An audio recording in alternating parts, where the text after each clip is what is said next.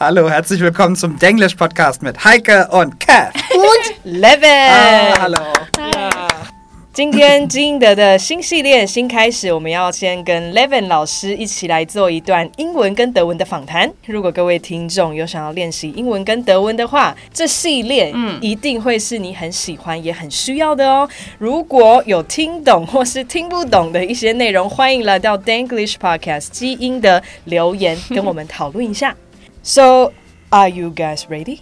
Yes. Nächste Frage. Warum bist du nach Taiwan gekommen? Ich habe ein Stipendium bekommen vom taiwanesischen Bildungsministerium. Wie hast du diese Entscheidung gemacht? Ich wollte weg aus Deutschland. Es war Zeit für einen Tapetenwechsel.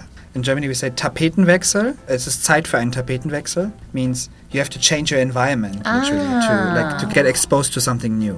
I like to hear these kind of stories. 我刚才问了 Levin 老师为什么他会来台湾，你有听懂吗？我知道他说 scholarship，对，就是因为他有获得了一个奖学金。那我好奇为什么是台湾，因为台湾有点远嘛。那为什么是这个决定？他就教了我们刚刚那一句：“It's time to change。 your wallpaper。对，是时候该改变了。那他想要离开德国，刚好也有这个拿到台湾奖学金的机会，所以他就来了。对, Gender. Wie lange bist du schon in Taiwan geblieben? Ähm, ich bin in Taiwan seit Oktober 2021. Also fast zwei Jahre jetzt. Und ähm, wie fühlst du dich jetzt? Weil jetzt Ich gehe bald wieder nach Hause. ja bald. Ja, bin ein bisschen traurig, aber ich freue mich auch auf zu Hause. I'm feeling a bit sad, but I'm also excited to go back. Ja, das ist schon lange genug. Mm. This is almost the end of your adventure in Taiwan. Mm. Oh, we are going to miss you actually. Stop it. I'm gonna miss you. we will soon visit you in Germany. I Mm. Show can you give around in Berlin. Ja, Nice. versprochen. Ja, versprochen. I've Vers- never been to Berlin. Really? Now you have a friend in Berlin. Yes. I mean, not me, but someone else. We can find you a friend in Berlin. okay. Tell us about the traditional food in Berlin. Currywurst, Currywurst, Mm-hmm. Gali-Xiangchang. Oh, das ist auch mein Mm. Lieblings, ja. Und dann? Döner. Nächste. Döner ist auch, ja, noch einmal. Yes. We have That's similar similar taste in food, yeah. in food. You should try Döner. Uh, you will try Döner. There's I no, will. There's no, that's not a question. Not you should. I you want will. to try it now. It's so good. Every time you get drunk in Berlin and you want to have a late night snack after the club, you go to have Döner. 刚刚讲的 Mm-hmm. Currywurst 咖喱香肠，就是从柏林发迹的德国国民小吃。 Oh. 对，所以才对他来说那么重要。 So can you conclude your experience in Taiwan or your impression of Taiwan before you leave? Taiwan is a very nice place and very welcoming to people like me. Um, but I feel like you have to be open to new experiences.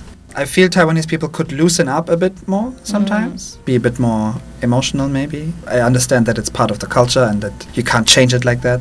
But I feel that it's good to learn from each other, and Taiwan as a place as will keep in my heart. It was my home for two years now, so I will definitely not forget the time that I had here and the friends that I met here and the, op- the opportunities that were given to me here. I hope I can bring back the confidence that I gained here back home Oh. and be just like yeah a bit more know what I want and Mm. stand up for myself. I, I think most of the things that I learned here came through the stories that I exchanged with other with people from other worlds, from other parts of the world, because I studied here. Ally countries of Taiwan, like these very specific countries, like Marshall Islands, Paraguay, Belize, Saint Lucia. I would never have ever met these people in Germany because they're mostly Europeans, right? Experiences with students from all these parts, from these very different parts of the world, was just like it widened your horizon in many ways. They talk about their daily life, I talked about my daily life. Some things are common, and some things are very different, and you just understand the world to be a very big place, Mm-hmm. just like that. And we all met here in Asia and in Taiwan for different reasons. I just feel very grateful to this opportunity. Oh, I Feel a lot of gratitude to be here. Mm. yeah, feels like Taiwan really offers you a lot. I hope I gave something back as well. yeah, now I have another question. What do people say to you when they know that you are a German? Most of them are like, oh wow, Germany, good country, good country. Yeah. Autos, BMW, Porsche. Exactly. Cars. The perception of being a German here and getting the feedback as like positive, I felt like, oh wow, that's quite impressive. I wasn't expecting that. So I feel very humble and very like, oh, thank you. And I don't know what to say because it's just like we Germans are not really used to be Take- seen as like, oh wow, great, you come from Germany. But getting the feedback from Taiwan, just very nice. So thank you. Mm, 啊，哦， bitte schön，谢 谢，不客感谢气。你们。 So cute when you speak Chinese. Is there any word sentence that you wanna give Taiwanese people in German, auf Deutsch? Mm, Vielen Dank, dass ich hier sein durfte und die verschiedene Erfahrungen machen durfte. Und es hat mich auf jeden Fall sehr bereichert, die Zeit. Oh, ich versuche. Try not to cry. It's just so Not really. getting very You can emotional. cry. No, no, now. no, I'm not We crying. offer you a safe place. No, no, Germans are not emotional. Let me conclude in German. Okay, so danke für die Zeit und danke, dass ich hier sein durfte, für all die Erfahrungen, die ich hier machen durfte und für dieses wunderschöne Land, was mir in meinem Herzen bleibt für den Rest meines Lebens. Mm. That's all I have to say. Danke. Yeah. Danke auch. 呀呀呀，You can cry 。我刚刚问了 Levin 老师，就是有没有想用德文表达他对于台湾的想法，然后也送给我们的听众。